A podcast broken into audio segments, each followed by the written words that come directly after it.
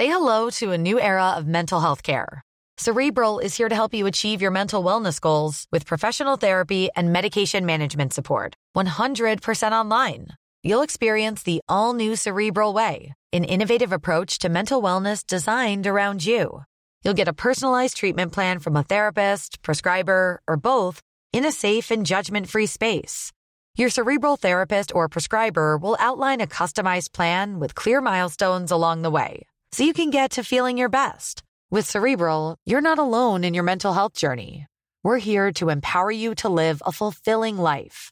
So take that first step towards a brighter future and sign up today at cerebral.com slash podcast and use code ACasts to get 15% off your first month. Offer only valid on monthly plans. Other exclusions may apply. Offer ends July 31st, 2024. See site for details.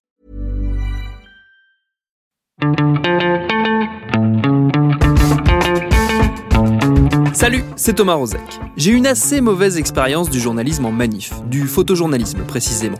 Une appréhension qui me vient des mouvements contre le CPE en 2006, où lors d'une action étudiante assez physique, dirons-nous, un policier me prenant pour un protestataire avait eu l'idée toute personnelle de dégainer une matraque et de fracasser mon appareil photo et ma main avec. Bref, si c'est par l'image qu'on rend le mieux compte de la réalité des mouvements sociaux, encore faut-il réussir à en capter l'essence, voire encore mieux, à aller y dégoter des symboles, la photo qui restera, qui marquera, qui résumera l'esprit et l'ambiance de telle ou telle séquence de contestation. Alors à quoi ça ressemble le boulot de photographe en manif en 2020 Et qu'est-ce qui se passe lorsqu'une de vos images devenues iconiques vous échappe? Ce sera notre épisode du jour. Bienvenue dans Programme B. Ces questions, notre invité a certainement eu le temps d'y cogiter. Il s'agit d'Antoine Guibert, il est chef opérateur de son métier, mais il est aussi photographe, régulièrement présent dans les cortèges dont il a ramené coup sur coup en ce mois de juin 2020 deux images très fortes. Celle d'abord du point levé d'Acrobat 94, l'amateur de sport extrême qui, lors de la manif réclamant justice pour Adama Traoré le 13 juin dernier, a décroché la fameuse banderole de génération identitaire sous les acclamations de la foule. Donc euh, je me suis, j'ai regardé le, bâtiment et euh, et voilà, j'ai vu un, une gouttière et je me suis dit, bah, je vais grimper. Hein. Donc j'arrive, arrive à la banderole, ça pète. Je suis là-bas et pendant que j'étais en train vraiment de, détacher euh, la banderole, tout le monde euh, criait, mais on les entend mais crier, mais incroyable. Et quelques jours plus tard, la photo de l'arrestation par toute une cohorte de policiers lourdement équipés de Farida, l'infirmière manifestant pour la reconnaissance des soignants. Une photo autour de laquelle démarre notre discussion avec Antoine Guibert. Donc, euh, moi, je le vois comme je l'ai vu, puisque j'étais derrière le cordon policier à ce moment-là. Donc, j'étais pas particulièrement dans les affrontements entre les groupes euh, et euh, la police. je m'abritais un peu de la pluie, je cherchais à mettre mon kawaii. Et j'ai juste vu cette personne en blouse blanche qui s'est fait prendre par trois policiers, qui s'est fait amener de l'autre côté du cordon policier, qui s'est pris un coup de gazeuse tout de suite, ce qui est une des rares choses qu'on a vues sur aucune des images qui ont été diffusées.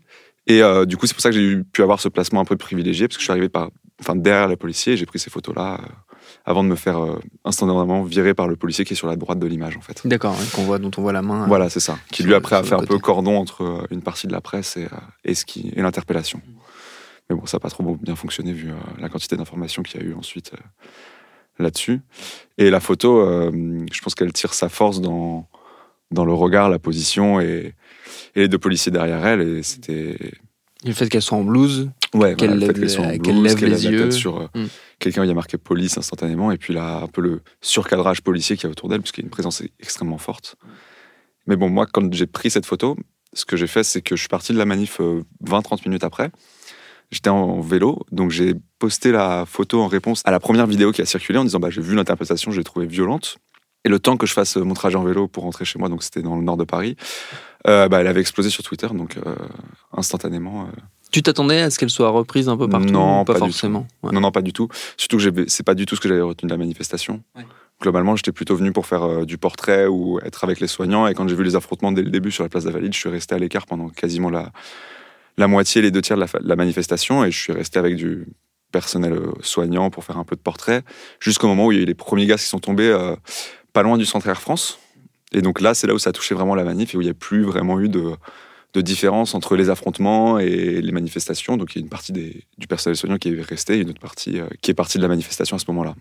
Et euh, du coup, moi, je retenais plus, euh, ouais, plus la colère générale, le, soin qui était mis pour, de la part de tous les manifestants de, de montrer leur colère, que ce soit par des pancartes inventives. Il y avait une fille qui avait une pancarte Manu, on veut des moulures au plafond. Moi, je trouvais ça plutôt fun. Après, c'est donc j'étais plutôt parti dans cette optique-là.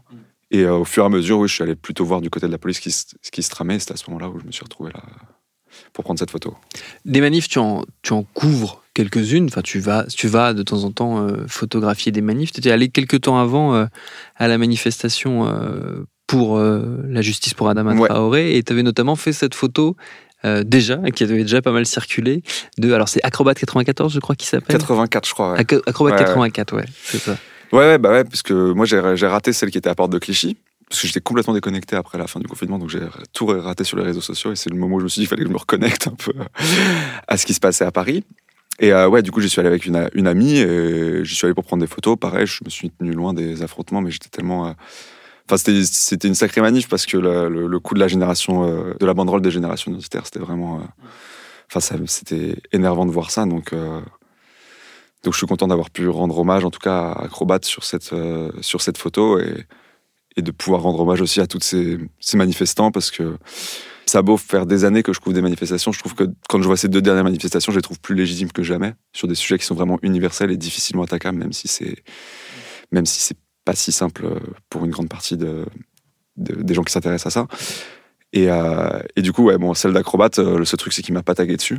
donc, euh, elle a fait 100 000 likes sur Instagram, mais il y a mon nom nulle part. Donc là, les- les- d'avoir deux photos qui marchent un peu sur Internet et, et voir les gens qui galèrent à, à retrouver l'auteur, c'est un peu énervant, mais en même temps, sur la photo d'acrobate, autant, j'aurais bien aimé qu'il me, me tague parce que c'est une photo cool et ça rend hommage, c'est quelque chose de cool. Autant la photo de Farida, je trouve qu'elle elle dépasse mon propre rôle de photographe, tant elle est. Enfin, elle me concerne pas en tant que photographe, elle concerne ce qui s'est passé ce jour-là et elle appartient à tous ceux qui étaient présents là et qui souhaitent s'en servir. Donc ça m'a moins dérangé qu'elle circule sur mon nom, euh, en tout cas. Comment on travaille euh, comme photographe sur une manif? Quand tu pars sur une manifestation, tu, tu vas chercher quoi euh, précisément euh, comme image? Tu as déjà en Bah, tête ce, qui va, ce que tu as envie de ramener? Non, ça a évolué. Je pense que là, à la base, les premières manifestations que je faisais, c'était les. C'est autour de 2014-2015. J'habitais à Barbès. Il y avait souvent des manifestations antiracistes, donc j'allais pour faire du portrait, tout ça. Après, le phénomène un peu plus de, euh, de technique black bloc dans les manifestations. euh, ont fait que c'était plus les affrontements qui m'ont intéressé. Je me souviens notamment du 1er mai 2015, il me semble, qui a été des gros affrontements entre Bastille et Nation, où là j'étais allé pour, euh, pour vraiment voir comment ça se passait avec les affrontements, avec les techniques black bloc, et essayer surtout de comprendre euh, le vrai du faux entre, d'une partie, ceux qui accusaient la, la police de faire monter la tension, et d'une autre partie, ceux qui accusaient aussi juste les casseurs d'attaquer les policiers. Je constatais qu'il y avait plus de nuances que ce que j'entendais dans les médias. Et du coup, au fur et à mesure, euh, j'y suis plus allé pour euh, juste témoigner de façon personnelle. Euh, je pense que toute la période aussi post-attentat de Paris, ça a un peu agi comme une sorte de... Ouais, ça peut m'aider à soigner un peu de photographier la ville, de photographier ce qui se passe, de la voir encore vivante. Et puis plus récemment, comme j'ai pu avoir mes premiers contrats photo, j'y suis allé plus dans des optiques de, de vraiment rendre compte des situations. Et pour la manifestation, par exemple, d'Adama Traoré, je me suis vraiment dit bah, comment on peut euh, sortir des images iconiques et euh, expliquer comment les idéaux que porte cette manifestation euh, sont en accord avec la République et, ce genre de choses, notamment la photo où il y a les points levés avec la République, c'est une façon de rendre hommage à, à ça. Donc j'ai pas le rôle de photojournaliste, de euh, report simple, j'ai plus une démarche entre guillemets artistique à la base. L'idée, c'est pas de faire un reportage de A à Z avec un storytelling, c'est plus de ramener des images qui peuvent être soit avoir un côté iconique, symbolique, ou alors juste qui peuvent être intéressantes photographiquement. D'aller chercher le, le symbole euh, derrière la, derrière la manifestation, enfin au cœur de la manifestation. ouais. Parce qu'il y a une tradition en plus photographique du, du symbole en manif, de l'image iconique. Oui, c'est ça, oui. C'est une culture quelque part pour Oui, un oui, pays qui fait autant de manifestations que nous. Ouais. Il y a une culture photographique de ça. Ah bah c'est sûr, ouais. Quand on voit certaines photos, celle de, je pense à la de Marc Ribou, euh, de la fleur au fusil, euh, je crois que c'était sur les manifestations euh, contre la guerre du Vietnam aux États-Unis. C'est vrai, ça peut marquer. On sait que une bonne photo peut vraiment parfois changer le sens euh, de l'histoire. On le voit avec des photographes comme Salgado, James Nashtray, Marc Ribou, Bruno, mince, photographe de Magnum dont j'ai plus le nom, Barbet, il me semble. Ça s'inscrit dans le temps et ça peut symboliser toute une époque en très peu de temps et avec un ressenti assez fort. Donc, donc c'est vrai qu'en France, on a cette tradition déjà de manifester et en plus d'avoir des photographes en manifestation qui est assez présente. Et on le voit d'ailleurs quand on va en manifestation, il y a énormément de photographes Oui. et même des gens très jeunes qui commencent, euh, qui veulent commencer la photo. Et c'est vrai que quand on vit à Paris, c'est une ville très dense, donc euh, avoir une manifestation, euh, autant de manifestations. ça permet d'entraîner son œil et ça permet de se mettre en condition un peu réelle de comment on fait pour shooter rapidement. C'est vraiment un bon entraînement. Après, il faut le faire dans.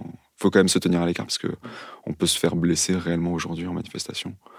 Ça, c'est du fait d'un changement que toi, tu as perçu au fil des années euh, dans les manifestations? Il y a plus de tension, quelque chose qui revient assez régulièrement, hein, qui est décrit aussi par les manifestants, euh, qui a une tension qui est plus vive et qui s'installe plus rapidement? Oui, oui, clairement. Ça, euh, au début, ça mettait du temps à venir. quand j'étais en 2015, les premiers affrontements entre des gens cagoulés et la police, ça mettait du temps à être mis en tension. clairement, depuis que j'étais allé sur faire des photos pour le 1er décembre 2018, lors de l'acte 2 ou 3 des Gilets jaunes, et qu'il y a eu les problèmes à l'Arc de Triomphe, il y a eu un changement clair. Il y a vraiment eu un tournant à ce moment-là. Et les affrontements maintenant partent tout de suite. C'est-à-dire que pour cette manifestation du personnel soignant, j'étais plutôt vers le début du cortège. Enfin, je pensais en tout cas avec les syndicats sud, tout ça. Le temps que j'arrive à Invalide, il y avait déjà des lacrymos euh, dans un coin. Et ça, ça part tout de suite maintenant. Les seuls moments où ça part pas, c'est euh, c'est quand vraiment c'est trop étroit et où la manifestation est trop nassée. Et les gens qui vont aussi aux affrontements savent que ils cherchent aussi une voie de sortie quand ils y vont, donc ils peuvent pas, ils peuvent pas faire n'importe quoi. Mais oui, oui, clairement, ça a changé. Et puis, il suffit de voir aussi, de parler avec énormément de gens dans la presse, des photoreporters de, de terrain, ou juste des journalistes qui se sont fait saisir leur matos, qui ont pris des pressions. Euh, là, sur cette manière des soignants, il y a eu euh, notamment un journaliste qui est très engagé, euh, Gaspard Glanz, qui s'est fait arrêter, qui s'est fait mettre en garde à vue avec une jeune fille de 17 ans qui était photographe. Je pense que c'est des choses qui pouvaient pas arriver encore il y a quelques années. Mmh. Ouais, les tensions globales sont à son paroxysme. On a vu des affrontements entre personnel soignant et pompiers cette année. Je pense qu'il y a deux ans, on aurait parlé de ça, ça aurait été difficile à croire pour tout le monde. Donc. Tu disais tout à l'heure que euh, la manif, c'était pas mal pour aguerrir son œil et pour apprendre à travailler vite, à shooter vite. C'est quoi les, trucs, les, les, techniques, les méthodes justement pour bien capter l'essence d'une manif quand on est photographe? Les trucs bah, Je pense qu'il ouais, faut en faire pas mal pour connaître les placements. Ça dépend aussi ce que les gens vont chercher parce que que ce soit du portrait ou du report, un peu d'affrontement, la façon de bosser va être euh, complètement différente. Moi, j'essaie de toujours partir avec un choix. Là, sur cette manif, je suis parti en, pour ceux qui connaissent la photographie, en focale fixe. J'avais juste un 55 mm. Ça me permet de me donner un peu une contrainte et de travailler un esthétique autour de ce que je vois. Et puis aussi de garder une certaine distance, parce que c'est quand même une focale qui peut être un peu longue pour du reportage. Mais euh, des tips particuliers, je pense que là, ce que j'ai plus fait ces derniers temps, c'était surtout me renseigner sur les sujets, sur les revendications des personnes, et essayer de mettre euh, ça en accord avec les images et leur rendre hommage via euh, justement la connaissance de leur combat euh, et pourquoi ils le font. Arriver en manif où on connaît mal son sujet, de toute façon, c'est à peu près la certitude de ne pas en sortir des bonnes images parce que parce qu'il faut une sorte de gymnastique mentale qui permette de, de trouver l'intérêt dans la photo. En tout cas, quand on voit certaines actions, quoi.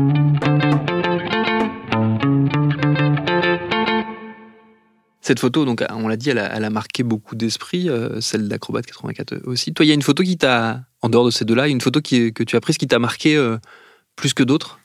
Euh, Lors de ces deux dernières Non, en général? Non, moi j'avais fait une photo que j'avais bien aimée à la manif des retraites en décembre dernier, où c'était il y avait deux jeunes filles qui dansaient autour d'un fumigène rouge. Et j'avais bien aimé parce qu'il y avait le fumigène rouge, et en fait on voyait juste deux sourires, et il y avait ce stress, ce côté... Bah, révolte de la jeunesse qui, qui est parlant et qui est actuel. Et juste pour, la, pour le graphique et pour l'expression de la jeune fille sur la photo, j'ai, bien aimé. C'était, mais ça, c'est vraiment personnel. Sinon, euh, non, bah, j'ai fait. Si une des photos que j'ai beaucoup aimé faire, c'était les photos de, de la victoire de la Coupe du Monde. Ouais. Euh, c'est plus festif du coup. C'était plus festif et du coup j'étais au 21 mm, j'étais complètement sous et j'ai pu aller très près dedans et il y avait une effusion qui était folle. J'ai même, enfin j'ai pété mon appareil ce jour-là donc euh, en le faisant tomber du haut de la statue de la place République de République. Donc je fais des super photos et après j'ai cassé mon appareil, mais j'en garde un très très bon souvenir. et, euh, et, non après non, j'ai beaucoup de photos qui, sont, qui m'intéressent personnellement, mais qui n'ont pas forcément le même écho pour d'autres personnes. Qui n'ont pas forcément la puissance symbolique voilà, euh, ça. qui va avec. Tu comptes euh, retourner, continuer à aller en manif, même si euh, les tensions sont régulières, de plus en plus fréquentes, et qu'il peut y avoir une petite appréhension peut-être justement d'aller d'aller s'y, colter bah Là, l'avantage avec cette photo, c'est que j'ai peut-être noué un ou deux contacts où, où je pourrais peut-être faire voir mes photos plus facilement. Donc pourquoi pas, mais là, pour l'instant, ça va être l'été. Bah, là, j'ai le bras, le bras cassé, donc ça va être un peu compliqué. Mais, mais oui, oui, j'y retournerai. Là, je pense que le bras cassé, mais pas à cause des, non, pas à cause des manifs. mais mais là, je pense que enfin tous les indicateurs sont au rouge quant aux possibles manifestations de l'automne prochain.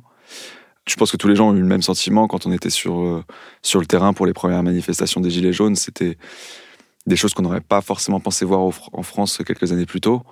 Euh, la situation s'empire, les affrontements s'empirent. Euh, il y a eu un vrai mouvement de, répression. Il y a des tensions de tous les côtés qui sont vraiment montées en épingle aussi par, enfin, par différentes factions, on va dire. Donc, ouais, j'y retournerai, mais je me préparerai plus, je vais me protéger plus, et j'essaierai d'y aller pour euh, travailler mieux mon sujet, surtout. Et pas y aller en badaud ou en voyeur euh, pour des affrontements ou quoi que ce soit. Une des difficultés, on ne l'a pas mentionné, mais je ne sais pas si tu, veux en parler précisément, mais une des difficultés autour de cette photo, c'est qu'elle a été reprise aussi par des médias et qui t'ont pas forcément euh, crédité. Il a fallu leur courir un petit peu. Ouais, ouais. Bah, en fait, la première version de la photo, c'est une photo que j'avais transférée sur mon téléphone. Quand j'avais mis sur Twitter, elle n'était pas de très bonne qualité. Donc beaucoup de gens ont cru que c'était des captures euh, d'images. Et en fait, j'ai dû bah, juste rattraper. La plus... Tous ont répondu, hein, la plupart. Il euh, n'y a, pas eu de... problème. Mais, mais oui, après, c'est sûr que bah, plus que les médias, c'était surtout, on va dire, euh, énormément de groupes euh, politiques qui reprennent la photo et eux, ils demandent rien du tout et, ils s'en servent pour euh, dérouler leurs idées. Je trouve pas ça particulièrement problématique, mais j'étais un peu déçu de voir une utilisation parfois trop politique de la photo. Et en même temps, c'était aussi le rôle, enfin, c'est le rôle d'aller en manif. Et je pense que j'étais juste un peu, un peu naïf sur le fait que, que oui, évidemment, une photo percutante, en fait, elle est utilisée autrement que ce qu'on pense. Et ça fait partie du jeu l'accès à la presse pour se faire prendre ces photos est très compliqué. Parce que déjà, il y a une partie des journaux qui travaillent avec euh, leurs propres photographes, qui développent des vraies lignes éditoriales visuelles avec eux, notamment euh, Libération ou Le Monde. Et puis, il y a d'autres euh, médias qui bossent avec des photos d'agences. Donc, eux, ils ont la manifestation, ils vont sur des sites où ils ont les agences et ils achètent la photo directement. Donc, être photographe indépendant et vivre de ces photos, c'est très compliqué. Et sur Twitter, il y a eu plusieurs cas d'ailleurs de photojournalistes qui expliquent qu'ils peuvent plus continuer parce qu'ils euh, ils ont plus, ils ont pas les moyens financiers. Il y a notamment un euh, qui a fait un travail incroyable sur le maintien de l'ordre, qui s'appelle Maxime Régnier sur Twitter. Il a fait un message récemment en disant qu'il pouvait plus faire ça parce qu'il n'en vivait pas. Et c'est juste dommage. Quoi. Et c'est très compliqué pour les photographes d'en vivre aujourd'hui. Euh, hmm. De photos de manif, il faut faire plusieurs choses en même temps. Est-ce qu'il y a toi une image euh, qui t'a marqué, qui n'est pas, pas, prise par toi? Justement, une photo que tu aurais bien aimé faire, peut-être, euh, qui t'a marqué ces dernières années avec toutes ces, justement, toutes ces manifs, toutes ces, tous ces mouvements de protestation Il y en a eu tellement. Il y a eu beaucoup d'images iconiques. Ouais, ouais, il y a eu beaucoup d'images iconiques. Non, je trouve qu'il y a eu celle hum, d'une statue qui s'est fait briser à, dans l'Arc de Triomphe. Hmm. Une photo où il a l'œil brisé, qui représente, je crois, la Marianne ou quelque chose comme ça. Je crois que c'est une photo de Bobby, Boris Alain. Et celle-là été très parlante parce qu'elle montrait tous les symboles de, de, l'incertitude dans laquelle entrait la, la France et la République. Celle-là, elle m'a bien marqué.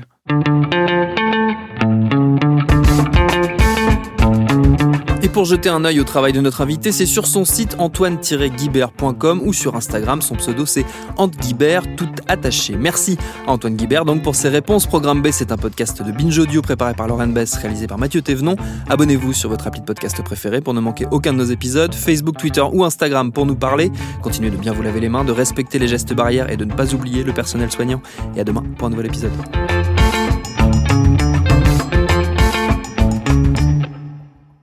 Salut, je m'appelle Camille Test, je suis journaliste et prof de yoga et j'anime Encore Heureux, un podcast sur la santé mentale. Deux fois par mois, on se pose des questions très simples, du genre comment on fait pour avoir un rapport apaisé à la nourriture, peut-on vraiment travailler et être heureux, ou encore pourquoi se réconcilier avec le sport. Avec mon équipe d'expertes et d'experts, on repose les bases, on décrypte les problèmes, on les replace dans un contexte global et surtout, on trouve des solutions. Car même si le monde va mal, on a le droit de vouloir être encore heureux. Encore heureux, c'est un podcast de Binge Audio, déjà disponible sur votre appli de podcast habituel. Join us today during the Jeep Celebration event. Right now, get 20% below MSRP for an average of 15178 under MSRP on the purchase of a 2023 Jeep Grand Cherokee Overland 4xE or Summit 4xE. Not compatible with lease offers or with any other consumer incentive offers. 15,178 average based on 20% below average MSRP from all 2023 Grand Cherokee Overland 4xE and Summit 4xE models in dealer stock. Residency restrictions apply. Take retail delivery from dealer stock by 4 1. Jeep is a registered trademark.